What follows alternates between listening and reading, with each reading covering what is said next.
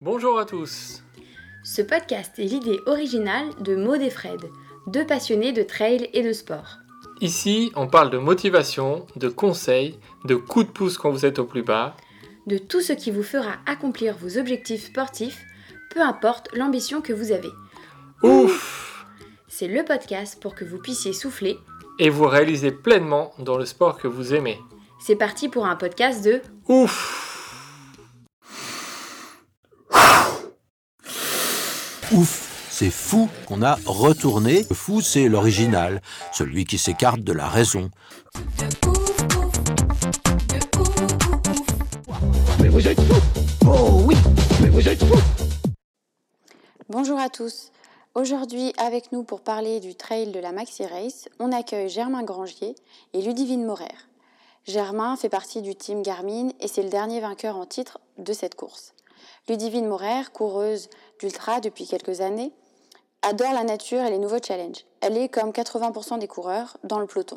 On a voulu proposer une double approche et une double vision sur cette course afin que tout le monde ait les clés de la réussite pour cette épreuve. Que vous soyez élite ou non, c'est parti pour le briefing de course. Oui Maud, bonjour, bonjour à tous. Alors aujourd'hui on va parler de la Maxi Race. La Maxi Race est une boucle autour du superbe lac d'Annecy de 82 km et 5200 mètres de dénivelé positif. Un des plus beaux parcours de France assurément avec ses vues impressionnantes. Un parcours que nous allons détailler dans ce podcast. Le départ sera donné le 25 mai, c'est un samedi, à 3h30 du matin sur les bords du lac. 1800 coureurs sont attendus cette année au départ pour tenter cette grande boucle.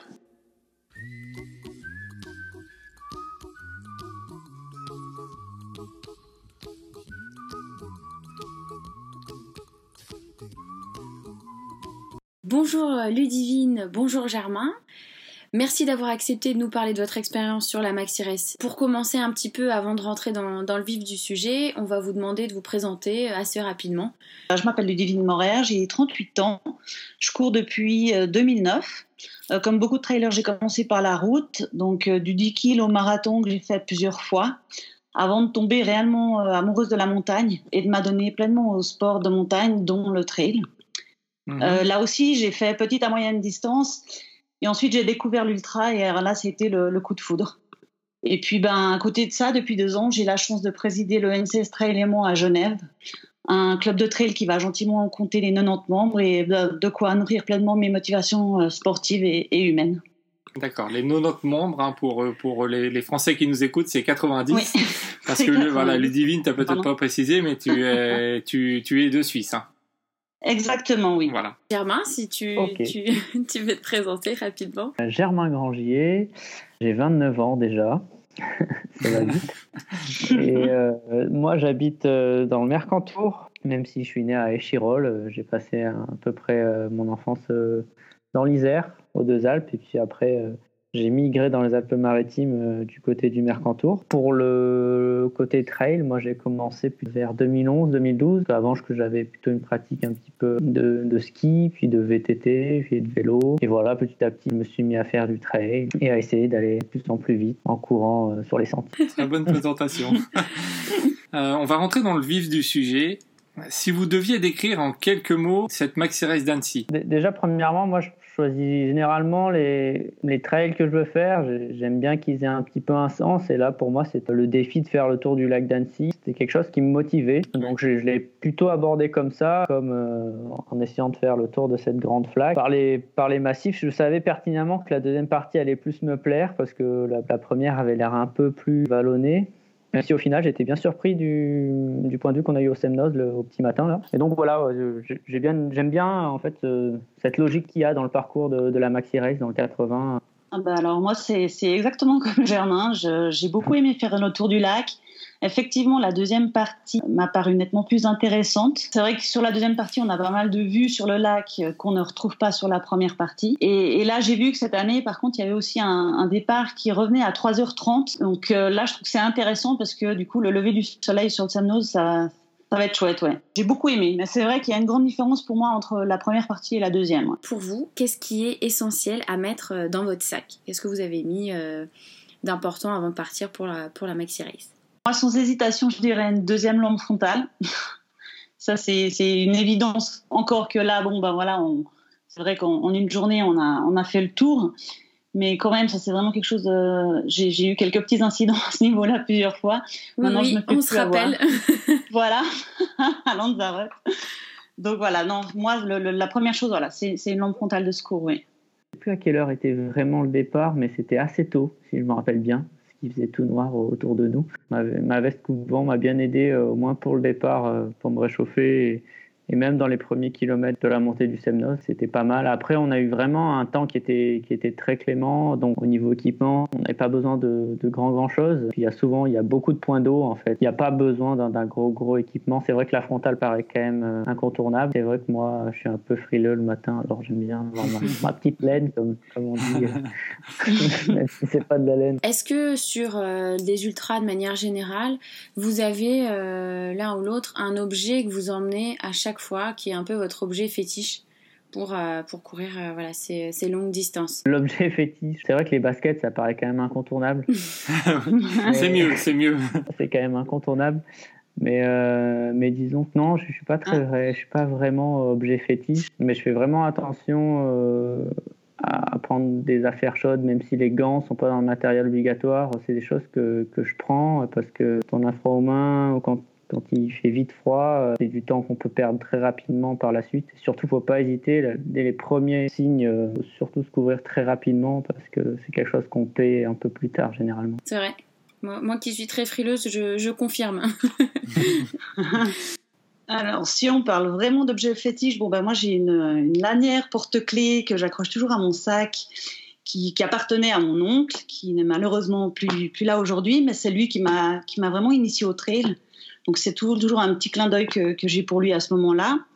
Et sinon, vraiment ce que, j'oublie pas, c'est toujours prendre une ou deux barres de plus au niveau de l'alimentation solide parce que j'ai toujours, euh, peur de manquer. Quoi. Donc voilà, ça j'y fais toujours attention. Je sais que je reviens souvent avec, mais voilà, il faut, il faut que je les prenne avec moi.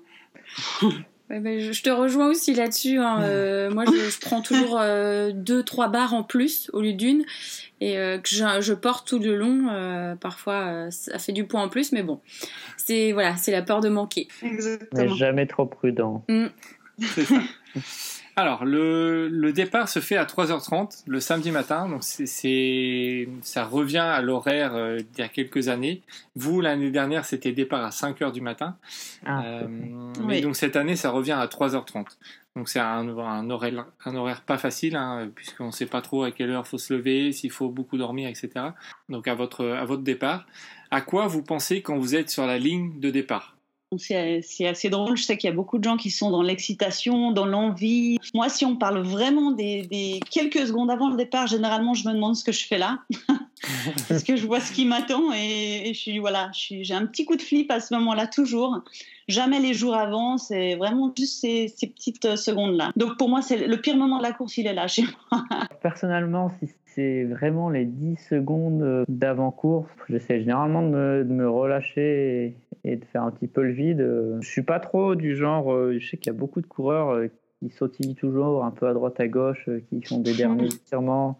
Quand on même, quand il y a des parts de 10 km ou de cross, il y a toujours ce temps où en fait tout le monde se regarde et essaye de, s'imiter en, sautant, enfin, en faisant des choses qu'on ne fait jamais au final. Et, vrai. et puis nous, on part quand même sur des, sur des distances qui sont très longues et des kilométrages qui sont très longs. On a le temps de s'exciter, on va dire. Donc moi, j'essaye vraiment de faire le vide, de, me reconcentrer, de me recentrer euh, sur le pourquoi je suis là et, pourquoi j'ai vraiment envie de faire, euh, faire ce défi. Euh, maintenant, le, départ est donné. Il est temps de commencer voilà, cette, ce long tour du lac. Alors, est-ce que vous pouvez nous raconter les, les 4-5 premiers kilomètres avant ben, vous entamiez un petit peu la, la montée du, du Semnose? La voie est large, comme, comme dans beaucoup de débuts de course.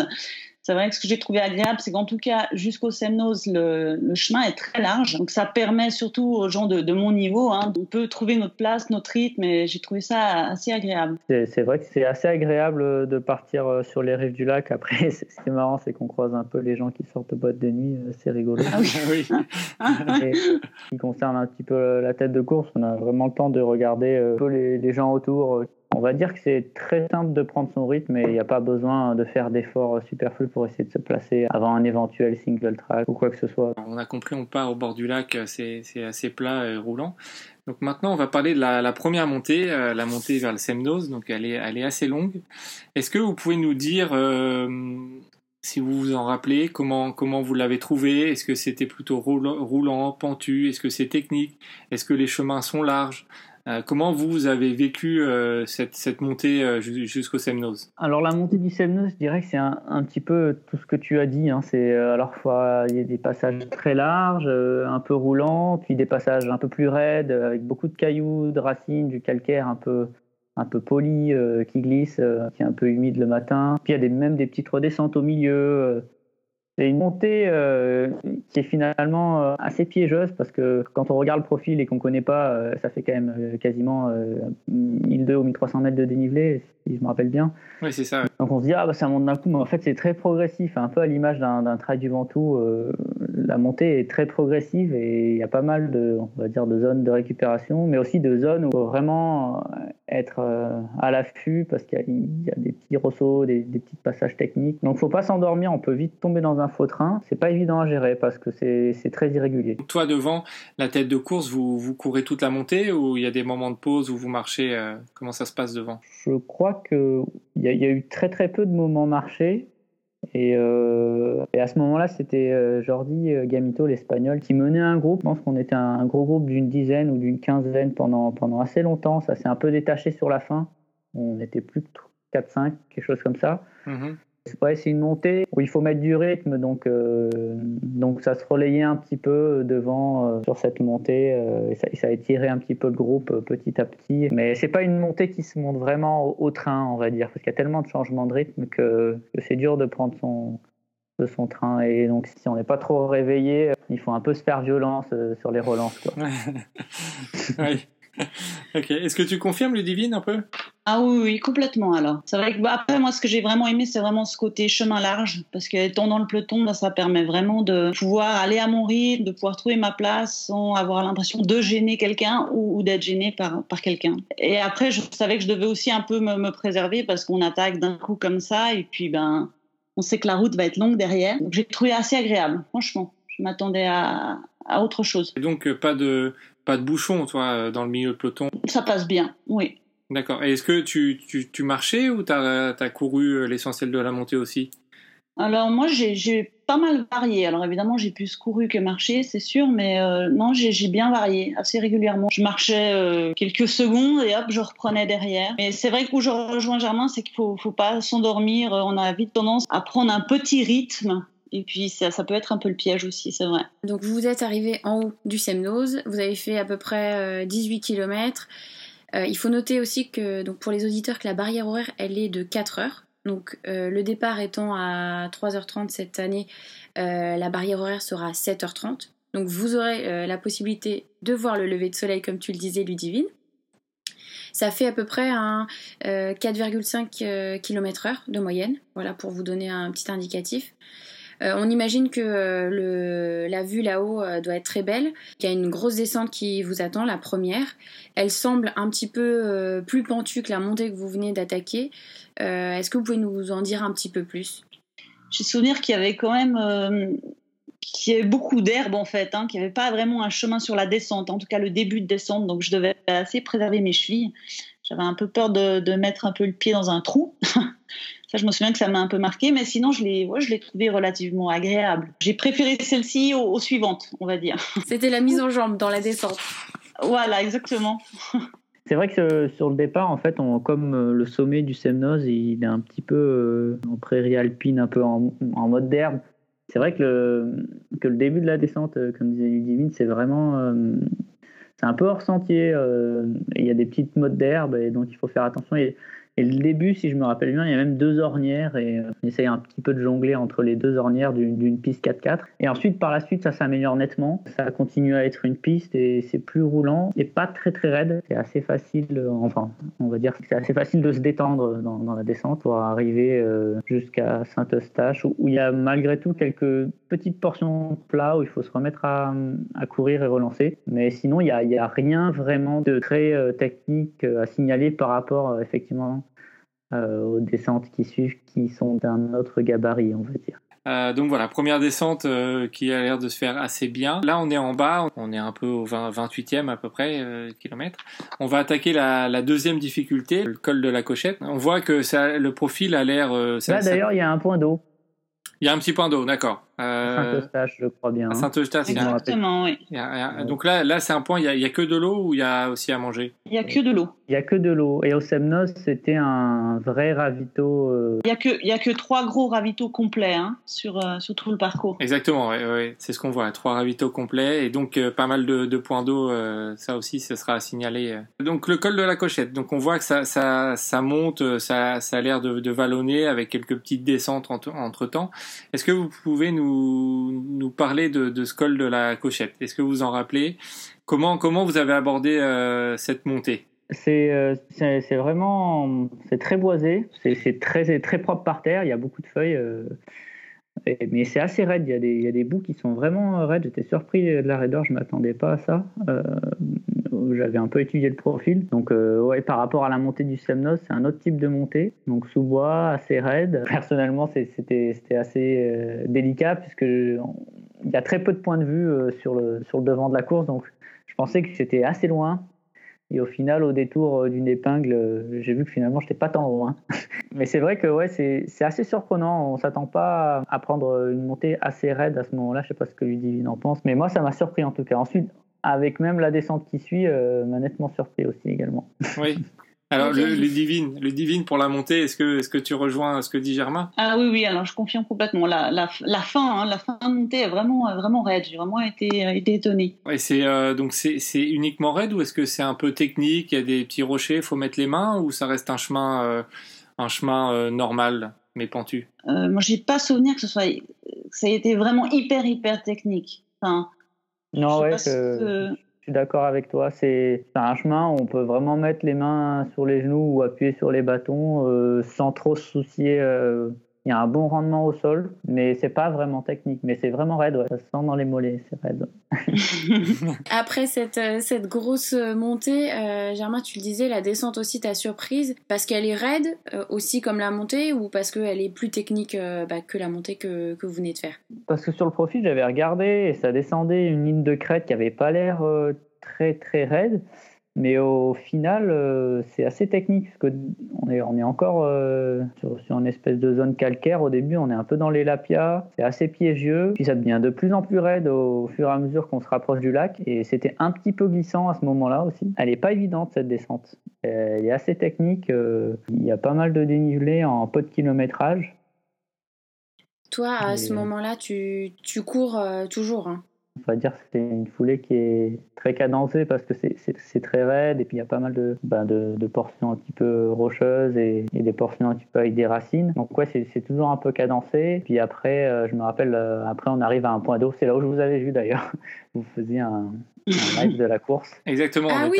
c'était à la fin. Ah, euh, oui, tout à fait. On attendait en bas de la descente. Il faisait déjà, il faisait chaud. Très hein. chaud oui. Ouais, exactement. Là, je m'en rappelle. Moi, je me suis pas mal assurée avec les bâtons, ce qui est assez rare en descente. Enfin, normalement, je les utilise pas, mais là, je me souviens de les avoir un peu pris en, en appui quand même sur cette descente-là, oui. Ça t'a aidé Tu conseillerais de, aux personnes de prendre des bâtons à ce moment-là? Alors moi, je, m'en suis servi, oui. Ça me permet de prendre un bon rythme tout en ayant cette assurance. Euh, évidemment, je les plante évidemment pas, mais je, je, les tape ici et là sur ma descente et ça me, ça me sécurise et là, je peux, je peux prendre un bon rythme, ouais. Donc là, on est, on, est au kilomètre 37,5. Il y a une, une autre barrière horaire hein, qui est là de 8 heures, 8 heures de course. Euh, donc ça, c'est à prendre en compte aussi. On va bientôt arriver euh, sur la partie Doussard, mais avant d'arriver à Doussard, il y a une, toute petite montée. Euh, est-ce que vous en souvenez? Est-ce qu'elle passe assez facilement ou est-ce qu'il y y a des petites surprises qu'il faut, qu'il faut connaître? Moi, je me souviens pas spécialement du, de, de, de, de cette petite portion-là. Je me souviens plus du, de, du sentiment qu'on a des gens qui sont autour de nous, parce qu'on faut pas oublier qu'on est avec des personnes qui sont aussi sur du relais, donc qui arrivent au bout de, de, de leur partie en fait, hein, vu oui. que le relais reprend à, à Doussard. Et c'est vrai que moi j'ai vraiment ressenti par contre là des gens euh, qui commençaient à être épuisés, on sent un peu le ras-le-bol, on se réjouit de repartir avec des gens frais, on va dire à Doussard. À partir de tout ça. Là, ce dernier petit bout, pour moi, je l'ai trouvé un peu dur psychologiquement parce que j'étais quand même au milieu de, de certaines personnes qui s'arrêtaient là, donc qui parlaient que de leur bière à Doussard et de la fin de la course et du mal de jambes et voilà. Hmm. Donc, je me souviens plus euh, du côté psychologique de cette dernière petite partie avant Doussard. Toi, Germain, comment tu, comment tu le vois, euh, cette dernière petite montée avant de descendre sur Doussard On, on en était au point d'eau. Après, c'est une piste qui monte un petit peu en, en épingle et ça bascule euh, assez rapidement. hein. La piste se finit par un single track sur Starrett un petit peu. Ça bascule assez facilement et par contre, la descente, encore une fois, est un petit peu du, du même niveau que, que la précédente et n'a rien à voir avec la descente du Semnoz. Encore une fois, c'est une descente en épingle euh, jusqu'à la tuile. Après, je pense que des descentes aussi euh, dans une approche globale, les deux dernières euh, dont on a parlé, euh, celle de, de la Oui. Cochette et, Oui. celle de, de de- d'Entreverne, c'est ça? Oui. bah, je, je pense que voilà, il faut vraiment euh, les prendre tranquillement, essayer de, de se relâcher parce que, parce que la deuxième partie est quand même beaucoup plus euh, fournie en termes de dénivelé et, et c'est elle qui, euh, qui peut nous tuer sur la fin. Donc euh, si on arrive à Doussard euh, et à la tuile euh, un peu frais, c'est- toujours mieux. Quoi. Oui, c'est vrai. Euh, donc, comme tu, le dis bien, Germain, là, euh, on arrive donc à Doussard. Il y a une petite portion de route avant d'arriver euh, donc sur, sur ce ravitaillement qui est complet, donc le deuxième de la course. Donc là, vous allez attaquer l'autre rive du lac. Donc c'est connu aussi pour être la pire portion, la partie de, de Doussard là, parce que il, commence à faire chaud. Il, il est plus du midi pour les pour les derniers notamment, parce que la barrière aussi horaire est à donc 9h15 de course. Donc on est plus sur même du, du 13 heures. Donc il faudra tenir une moyenne de 4,9 km/h, ce qui est quand même euh, assez euh, rapide quand on lutte avec les barrières horaires. Est-ce que pour vous c'était long cette partie euh, jusqu'au ravito au moment où il fait, il fait chaud. Combien de temps vous arrêtez à peu près au ravitaillement? Est-ce que vous prenez du temps euh, pour un petit peu vous, bah, vous refaire un petit peu et puis après repartir pour attaquer cette, cette deuxième partie? Alors, alors c'est vrai que moi, généralement, j'essaie de prendre le, le moins de temps possible parce que ça me, ça me casse en fait plus qu'autre chose. Donc, généralement, j'arrive, je prends vite, euh, vite ce dont j'ai besoin et je, je repars. Quoi. Après, c'est vrai que j'ai pas du tout aimé ce, ce bout euh, sur la route. J'ai eu vraiment l'impression d'être promenée en fait jusqu'au ravitaillement. Et effectivement, il faisait vraiment très très chaud. J'ai vraiment ce souvenir-là d'avoir été un peu cassée par cette route et, la chaleur. Et, toi, Germain, tu le vis comment à ce moment-là, la, la portion, on va dire, euh, plate de route? Comme toujours, en fait, on a la foulée qui est complètement euh, atteinte par, euh, par le dénivelé qu'on a fait avant et, et surtout, on- il faut réallonger, il faut se redresser, il faut essayer d'être efficace euh, sans perdre trop trop d'énergie. Et c'est clairement une portion qui est, qui est difficile parce que, si je me souviens bien, de, de la tuile jusqu'au pied de, de la prochaine montée, il y a quasiment 5 km de plat, de, de plat route. Donc c'est c'est très compliqué euh, et c'est aussi, mine de rien, des moments où on peut perdre facilement beaucoup de temps ou facilement en prendre. C'est dans les deux sens.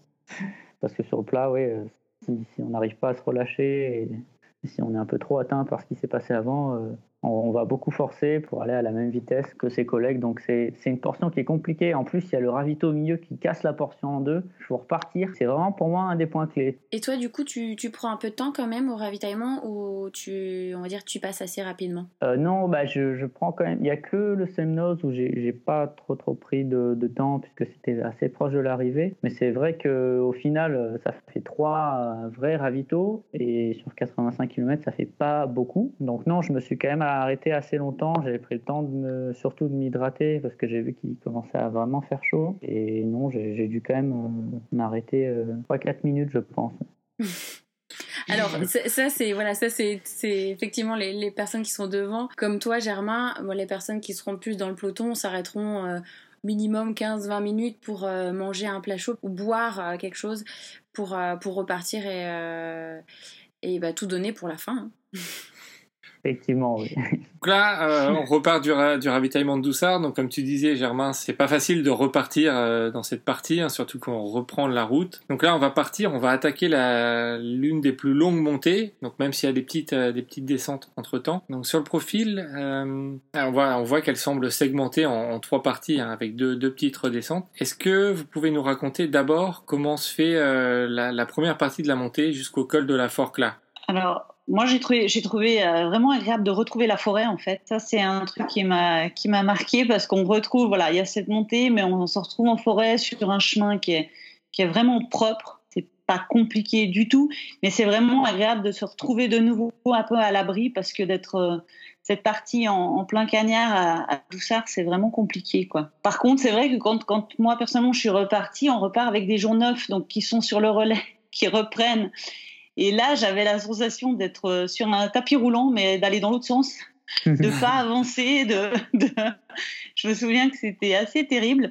C'est vrai que également, je me suis fait doubler par, par les relais dans, dans, cette, dans cette montée. On va dire de, la même façon que Ludivine, je pense qu'on est tous contents euh, au final de retrouver une montée et de retrouver, euh, on va dire, un second souffle par rapport à cette portion plate où voilà, on n'est on pas non plus des, des très grands euh, coureurs sur route kenyans.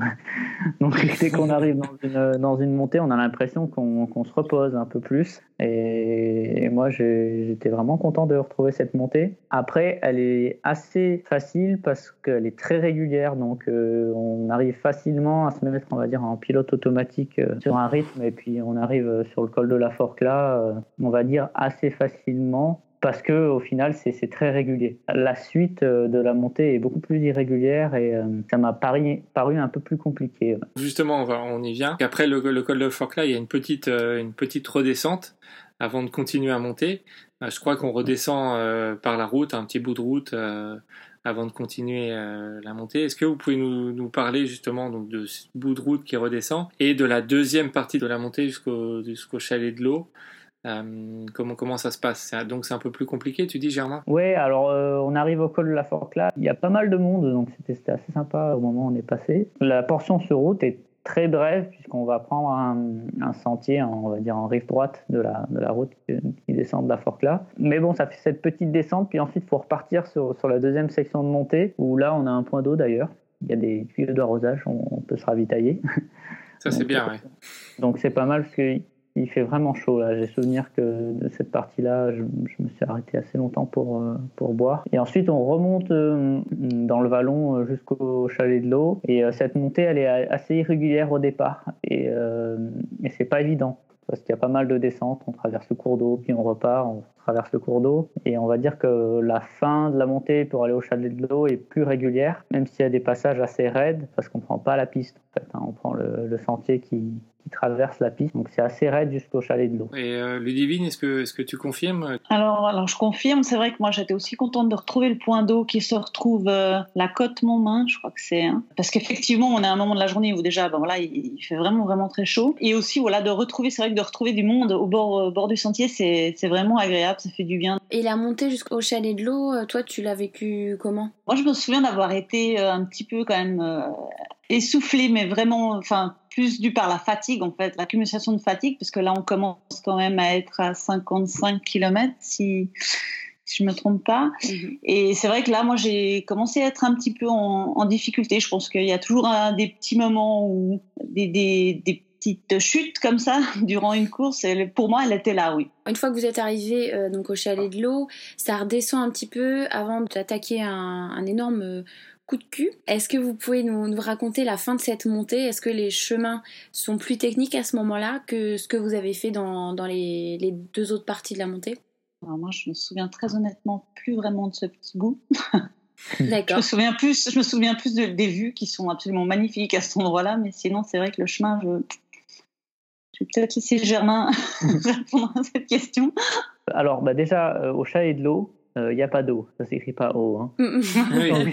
je dis juste ça comme ça parce que je crois vient pas de savoir, on ne sait pas trop qu'est-ce que c'est. Mais bon, il n'y a pas d'eau. Euh, et ensuite, euh, bah, c'est un peu une traversée. le chemin est assez propre, on va dire. C'est un petit peu dans les alpages. Effectivement, la vue est dégagée. On est, quand on arrive au col des Nantais, on doit être à 150 mètres au-dessus de la végétation. Donc là, on a des, des super vues sur la tournette et même sur l'autre côté du lac. En fait, on voit où on était le matin au Semnos. Donc c'est sympa, euh, c'est un petit clin d'œil à ce que je disais tout à l'heure euh, par rapport au tour du lac. Donc euh, c'est sympa, on prend conscience qu'on est sur le retour déjà. Donc c'est mentalement c'est pas mal, même s'il reste quand même un bout. Mhm. Voilà le coup de cul dont tu parlais. Ensuite c'est vraiment le roc de l'Ancrena. Là oui personnellement je pense que c'est une des parties euh, la plus raide de la course avec la, la fin de l'ascension du Mont Baron sur la fin. Mais ça reste assez court au final. Hein. Cette partie raide, elle- n'est pas, pas non plus très très très très longue. Elle doit faire, elle est à tout casser euh, 200 mètres de dénivelé. Mais on, a, on est toujours hors végétation, donc on voit un petit peu toute la course, euh, tout le devant. euh, puis il y avait pas mal de chèvres, c'était rigolo aussi également.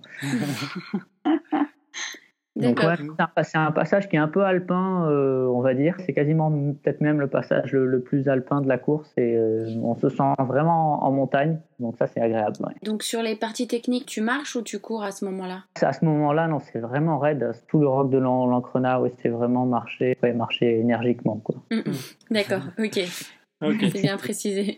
Là, on est au roc de l'Ancrena. hein. On est euh, une bonne, un, gros, un bon gros morceau vient d'être fait. Euh, place à la descente sur euh, sur. Donc, je pense que là, les jambes commencent à être fatiguées forcément. Euh, donc, à noter que la barrière horaire entre le chalet de l'eau et Villars euh, est de 3,3 km/h. Donc, elle a nettement descendu. Donc, ça explique peut-être ce que ce que vous dites, hein, ce que tu dis, Germain, que la, la partie est un peu plus technique, c'est un peu plus pentu. Donc c'est peut-être pour ça que, ça- que la barrière horaire est un peu plus, plus basse. Maintenant, est-ce que vous pouvez nous parler de la, de la descente euh, de ce roc de l'Ancrena jusqu'- jusqu'à Villars? Elle est très facile, je pense. elle, est, elle est caillouteuse. Elle est, elle est ouais. Alors, beaucoup, beaucoup, beaucoup de cailloux. ouais, d'accord. Alors, euh, Alors, dire, on très voulait- large. Ouais, Moi, j'ai trouvé très large. Donc là encore, c'est c'est agréable de, voilà, de pouvoir tous descendre au rythme qui nous convient. Par contre, effectivement, énormément, énormément de cailloux. Moi, je me souviens que c'était raide, beaucoup de cailloux, et j'avais vraiment le dos qui commençait à, à souffrir un peu parce qu'elle est, elle est longue. Elle est très longue, ouais. d'accord. Est-ce que tu confirmes, Germain? Oui, alors euh, oui, à, pa- à partir du, du sommet du- de l'Ancrena, il y a 1000 mètres de descente. Donc c'est quand même pas anodin dans un parcours, 1000 mètres de descente, et c'est quasiment tout droit, hein, si, si je me trompe pas, sur une piste qui est très raide, avec des cailloux, avec, avec un sol qui est très, très meuble et lâche en fait. C'est assez perturbant parce qu'on sait pas trop quoi faire. On se dit, bah tiens, on pourrait peut-être aller plus vite, mais si on va plus vite, on, on risque de le payer, et c'est pas en risque, on le paye complètement dans la montée qui suit. Donc c'est encore une descente euh, raide qu'il faut gérer, euh, mais comme c'est très raide, il faut essayer de se relâcher. Et à ce moment-là de la course, c'est pas évident de se relâcher. Oui. C'est un des points clés euh, aussi qu'on on regarde souvent les montées quand on épluche un parcours, mais je pense que cette descente est quand même un des points clés. D'autant plus qu'après il y a une partie un petit peu plate pour rejoindre Menton que j'avais un petit peu sous-estimé aussi, qui est assez, qui est assez longue. Je pense que Ludivine le, con- le confirmera. Oui. Euh, je pensais qu'en bas de la descente on serait quasiment en ravitaillement, mais mais non en fait. hein. oui. C'est quand même quasiment ouais, 4 km pour aller jusqu'à Menton. Et après cette descente, voilà, ça se sent. quoi. C'est pareil, c'est le même type de descente qui va complètement détériorer la foulée. Et puis après, il faut se remettre à courir.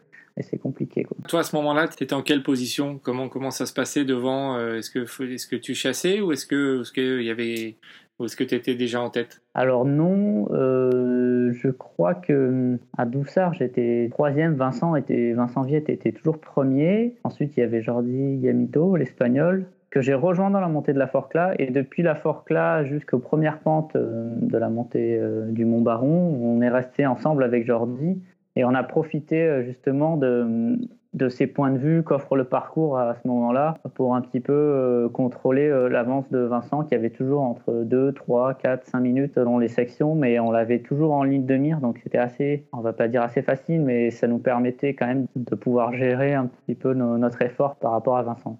Ouais, Sinon, tu sais parler un petit peu espagnol, non Si, si, euh, hablo espagnol euh, et, et c'est tout. Non, euh, euh, Jordi parle un très bon anglais-espagnol donc c'est très rigolo. D'accord. J'ai passé le temps, c'est c'est très rigolo. Ça devait être sympa. Il y a eu beaucoup de bamos, euh, des choses comme ça, mais c'est- c'était rigolo.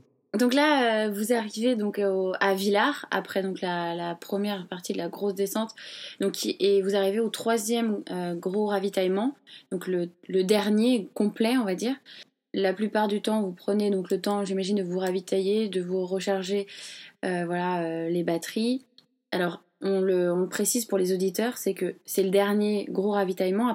Donc euh, si euh, vous voulez bien manger, c'est à ce moment-là. Est-ce que vous, euh, à ce moment-là, vous êtes arrêté au troisième ravitaillement ou est-ce que vous, vous l'avez passé euh, rapidement comme celui du Semnos par exemple? Alors, moi, je me suis clairement arrêtée un petit peu plus longtemps, oui, ça c'est sûr. J'étais contente d'avoir un petit un repas un peu chaud. Là, j'en avais besoin. Euh, D'autant plus que j'ai ma montre qui, qui m'a lâché à ce moment-là. J'avais plus de batterie. Donc c'est vrai que pour moi, c'est toujours rassurant de savoir exactement où j'en suis. Et là, je savais que j'allais repartir de, de ce ravitaillement euh, en n'ayant plus vraiment ce repère-là. Et donc j'ai vraiment ressenti le besoin de, de m'arrêter, de m'alimenter correctement, de vraiment d'être de nouveau bien pour, euh, pour la fin en fait. Et toi, euh, Germain, tu t'es arrêté un petit peu à ce ravitaillement? Euh, alors nous, euh, c'était, euh, je, je vois que là que le parcours a changé, en deux- enfin pas le parcours, en 2019 en fait, euh, ils ont fait un vrai ravitaillement à Villars-Dessus qui nous était un point d'eau à ce moment-là, qui était, en fait le gros ravitaillement sera à la fin de cette grosse descente, ce qui n'est pas plus mal d'ailleurs, euh, c'est une bonne idée, tandis que nous on l'avait à- plutôt à Menton-Saint-Bernard. Oui, oui, c'est ça. Et donc, moi, je m'étais arrêté, euh, on va dire, euh, sur le- les mêmes horaires qu'au Semnoz. Je connaissais pas du tout euh, l'ascension du, du mont Baron ou Barré, je sais plus trop. Baron. Baron, Baron. Mais il y a les deux, hein. il y, a, y les- il y a les deux. hein. Il y a le Mont Barré et le Mont Baron, il y a les deux, effectivement. ouais. D'accord, ok. Parce que le, le- cette montée-là, elle est quand même euh, bien raide et très technique sur la fin. Il y avait même des cordes. J'étais assez surpris. Donc, euh, donc oui, prenez le temps de vous arrêter. euh, vous, vous, en aurez euh, besoin. Ju- Justement, donc là, après, après ce, petit ravito et cette petite descente sur, sur Menton, on va attaquer le, ce que tu viens de, parler, hein, le Mont Baron, Mont Barré.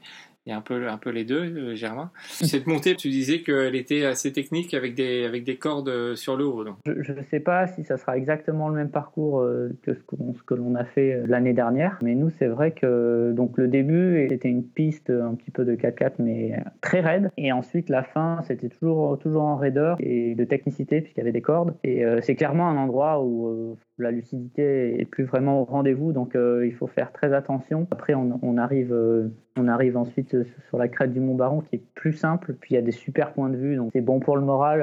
on voit quasiment l'arrivée, on se dit qu'il reste plus qu'une descente. Donc, à ce moment-là, ça va mieux. Mais c'est vrai que dans la, dans la, dans la montée juste après ravitaillement, je pense que Ludivine confirmera, c'est quand même, ça a été vraiment technique et ça a pris plus de temps que, que je pensais. J'avais vraiment soif euh, sur, cette, sur cet endroit-là. D'accord. Euh, c'est vrai qu'il faut, faut vraiment prendre de l'eau avant. Exactement. Donc, est-ce qu'il y avait de, au col des contrebandiers, là, il précise bien cette année qu'il n'y a pas du tout de, de point d'eau, euh, comme il y a pu avoir ou comme euh, les, les coureurs attendent. Tu confirmes qu'il n'y a pas de point d'eau à ce moment-là? Ouais, il n'y a pas de point d'eau à ce moment-là. Je me rappelle que j'avais euh, Ouais. j'avais confondu une tente de secouriste avec une tente de, de ravitaillement. Je leur avais demandé de l'eau. Ils m'avaient dit non, non, c'est pour les secours. Ah oui. Euh, donc, oui, c'est c'est- c'est une longue partie au final, euh, on va dire sans eau.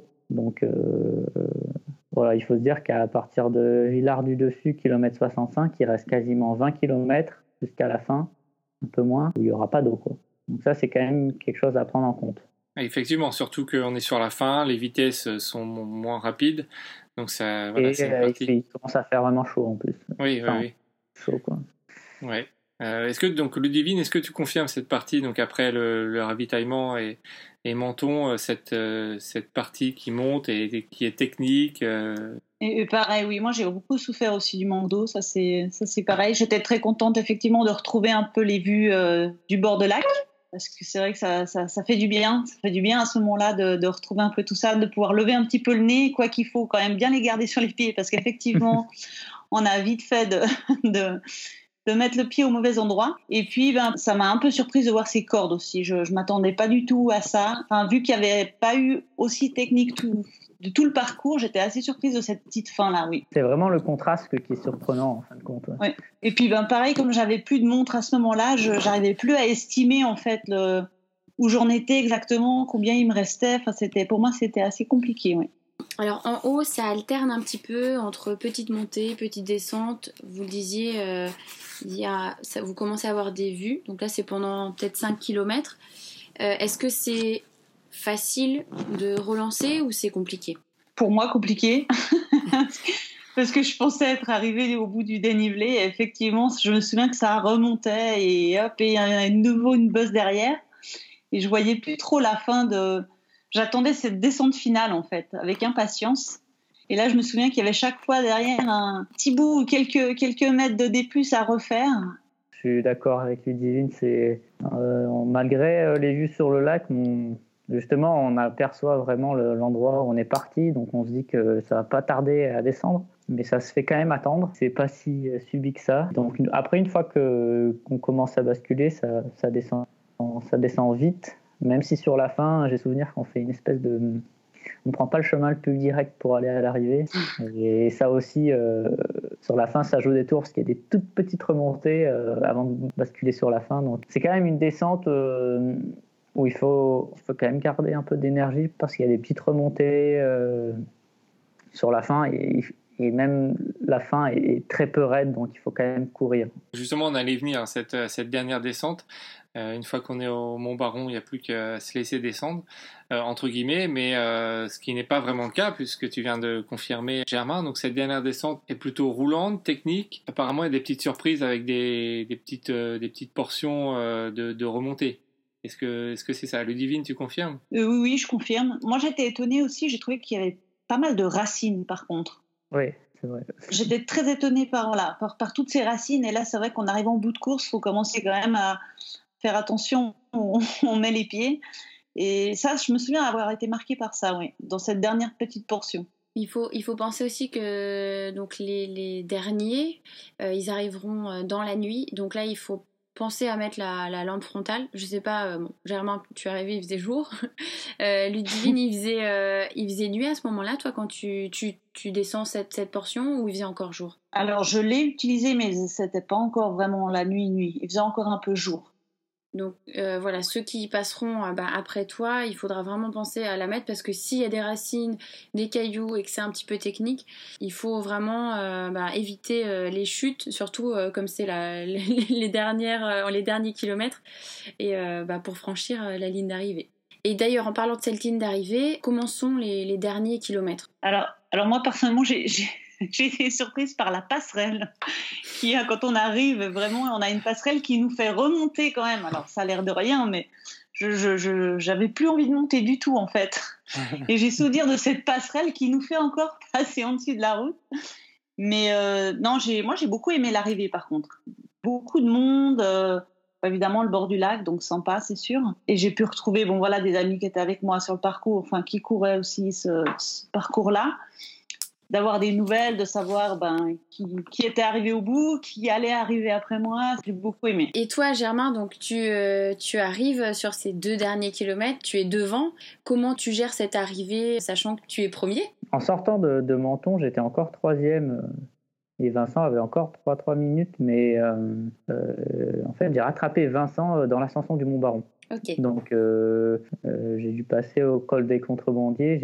Je l'avais déjà rattrapé. J'ai un petit peu accéléré, mais il m'a aidé en, décélérant aussi. Donc euh, la dernière descente, bah, j'ai un petit peu laissé, laissé filer en regardant un petit peu derrière moi s'il y avait euh, Vincent ou Jordi. Puis le, dernier kilomètre, euh, oui, c'est très agréable puisque c'est marrant, on se retrouve au niveau de, on retrouve vraiment la, la ville, quoi, hein, la civilisation, avec les gens qui, comme il est très beau, qui, qui, sont plus en mode plage, etc. C'est rigolo. et et, puis après, euh, et puis après, voilà, on arrive sur la ligne d'arrivée. Donc ouais, c'était assez sympa. Il y a des arrivées de course où on est vraiment un peu à fond parce qu'il y a de la pression derrière. Et là, c'est vrai que on va dire que toute la descente, euh, j'ai pu vraiment euh, la faire assez tranquillement. Bon bah c'est bravo en tout cas, bravo à tous les deux, bravo à tous les finishers là, tout le monde a passé la ligne, donc une belle épreuve de, de fête. maintenant petite question, si vous deviez refaire cette course demain, on vous dit, voilà, demain, vous reprenez le départ de la course. Qu'est-ce que vous changeriez? Est-ce que vous changeriez des choses? Euh, Voilà. Quel, vous donneriez aux, auditeurs euh, par rapport à, votre course et vous, ce que vous avez déjà vécu?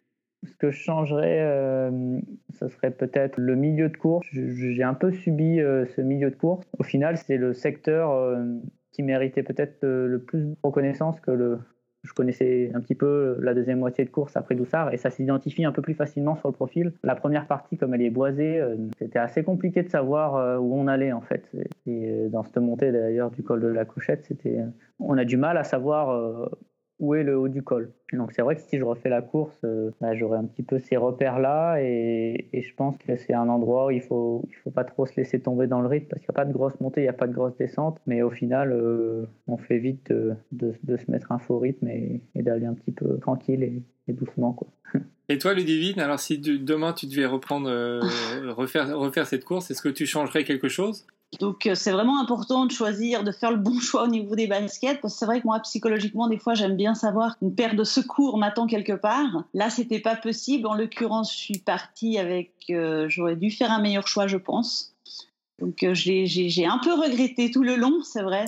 Et est-ce que euh, vous aviez de l'assistance sur, euh, sur ce parcours? Pour ma part, non. Moi, j'avais de l'assistance aux trois ravitaillements, au Semnoz, à Doussard et à Menton. Euh, on avait une personne pour Cathy, ma, compagne et moi, qui, qui nous a suivis sur le, le, parcours. En fin de compte, c'est assez facile, puisqu'il n'y a que trois ravitaux et c'est toujours à côté du lac, donc euh, au final, il n'y a pas trop, trop de. pas très compliqué pour l'assistance. Enfin, on va dire que l'assistance peut, peut, passer une belle journée euh, sans se mettre des rallyes en voiture, euh, comme sur certaines courses.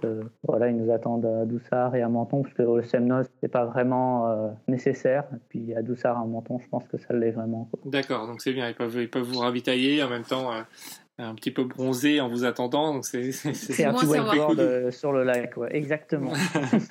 c'est ça. Comment vous avez euh, trouvé les ravitaillements sur la course?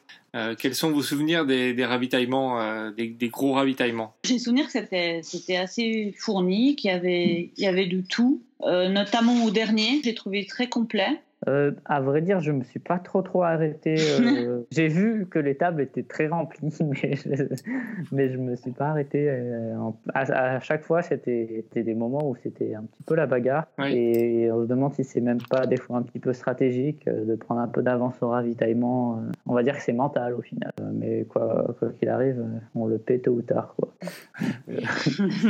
et du coup, c'est toi qui, est-ce que tu prends tes propres ravitaillements?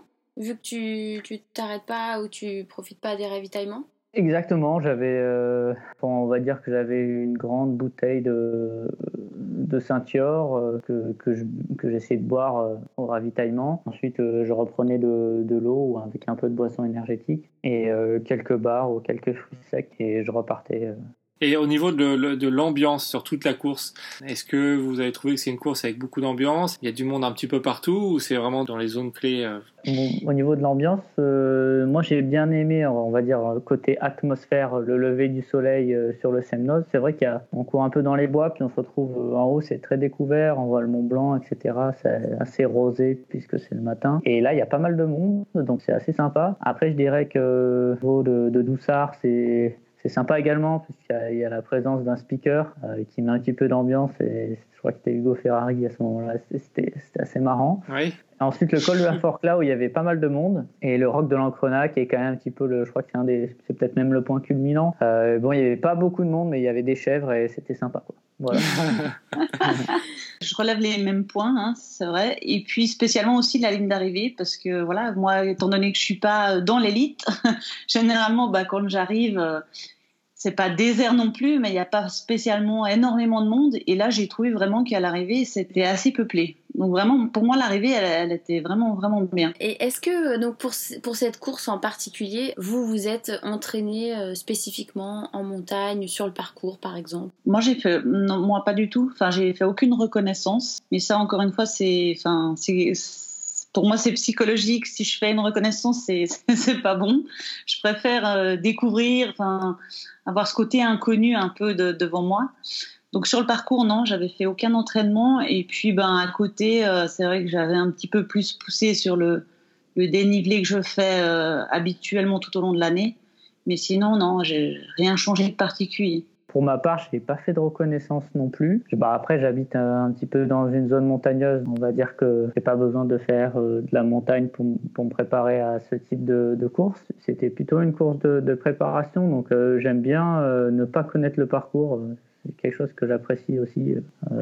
après, voilà, c'est un peu plus rare. On va dire que dans la saison, il y a peut-être une course que je vais essayer d'aller reconnaître euh, et encore. Sinon, euh, le reste, j'aime bien que ça soit un petit peu de l'inédit. Ouais. D'accord, donc ouais, vous êtes plutôt euh, pas trop fervent de reconnaissance et découvrir les, les parcours sur le sur le moment. On, en a terminé un petit peu pour cette pour cette maxi race et sur votre entraînement et sur vos, vos sensations. à titre un peu plus personnel pour pour les auditeurs qui sont qui vous écoutent ou qui sont un peu fans de vous ou, ou bientôt fans, quels sont les, vos objectifs de l'année? Cette année, euh, on s'est lancé un petit peu dans une organisation de course avec, euh, avec Cathy et, quelques amis qui s'appelle le, One and One, qui est une course en duo sur deux jours, qui a la particularité d'avoir un bivouac au milieu et aussi euh, des petits passages en, cordée avec des, des via ferrata. Donc c'est un peu plus une aventure, on va dire, à vivre deux, un peu moins en mode performance. donc ça, ça aura lieu le, 6-7 avril et c'est, on va dire, le premier, un autre type d'objectif, on, va dire au final, c'est. Bon, personnellement, je ne m'attendais pas à autant de travail, mais, mais, c'est sympa quand même. C'est un, un, ultra aussi, hein Exactement. Voilà, on voulait faire quelque chose qui n'existait pas et faire quelque chose aussi de. avoir cette notion, euh, finalement, on est toujours un petit peu consommateur de cours et pas trop, euh, pas du tout même organisateur. Et on, avait envie de, de, voir un petit peu ce côté-là euh, et qu'est-ce que ça représentait. Donc, on est en plein dedans, donc on voit effectivement. Et voilà, d'un point de vue sportif, euh, je dirais sur le, euh, l'Ultra de Madère fin avril. Et après, dans, plus tard dans la saison, est-ce que tu as d'autres objectifs? Sûrement en juin, euh, ça sera peut-être le 90 du Mont Blanc ou le Lavaredo, je ne sais pas encore. Et ensuite, en août, je serai sur une course de l'UTMB, donc je n'ai pas encore trop trop défini laquelle. D'accord, en fait, peut-être que tu as décidé, mais que tu veux garder la surprise pour tes, pour tes adversaires. On peut dire ça aussi, non? Non, non, même pas. Non, non, non. J'hésite entre. Il y a trois courses qui font à peu près 100, plus de 100 km. Et donc j'hésite. Euh, on, va dire que les deux premières euh, en avril et en juin vont définir un petit peu. Euh, D'accord. Si je me sens très bien sur des formats longs, bah, pourquoi pas faire la grande. Mais si je me sens encore un peu juste, bon bah, je resterai, je resterai sur du plus modéré. Mais donc j'aime bien faire pas à pas et, j'attends un petit peu de voir ce que, ce que ça va donner euh, à Madère et, euh, et, au Mont Blanc, sachant aussi qu'on sera aux États-Unis en juillet avec Cathy pour, pour des un projet de traversée qu'elle a là-bas. Donc euh, ça, va dépendre un petit peu de tout ça, de comment on va récupérer. Mais ouais, voilà, je suis un, quand impatient. et toi, Ludivine, alors, quels sont les, les objectifs de l'année? Alors, bah, moi, je vais, je vais commencer pour lancer un petit peu le dénivelé sur l'ultra montée du Salem dans, dans un mois là. Mhm. D'accord. Ensuite, je vais faire une petite expérience hors de ça. Donc pour moi, c'est tout nouveau en alpinisme euh, début juillet. Après, je ferai le, les 100 km de l'Aiger. Et puis après, comme j'ai été, j'ai beau eu implorer les dieux de la loterie l'UTMB pour être prise, je n'ai malheureusement pas eu de dossard cette année. Donc je me suis inscrite sur la Swiss Peak, les 170.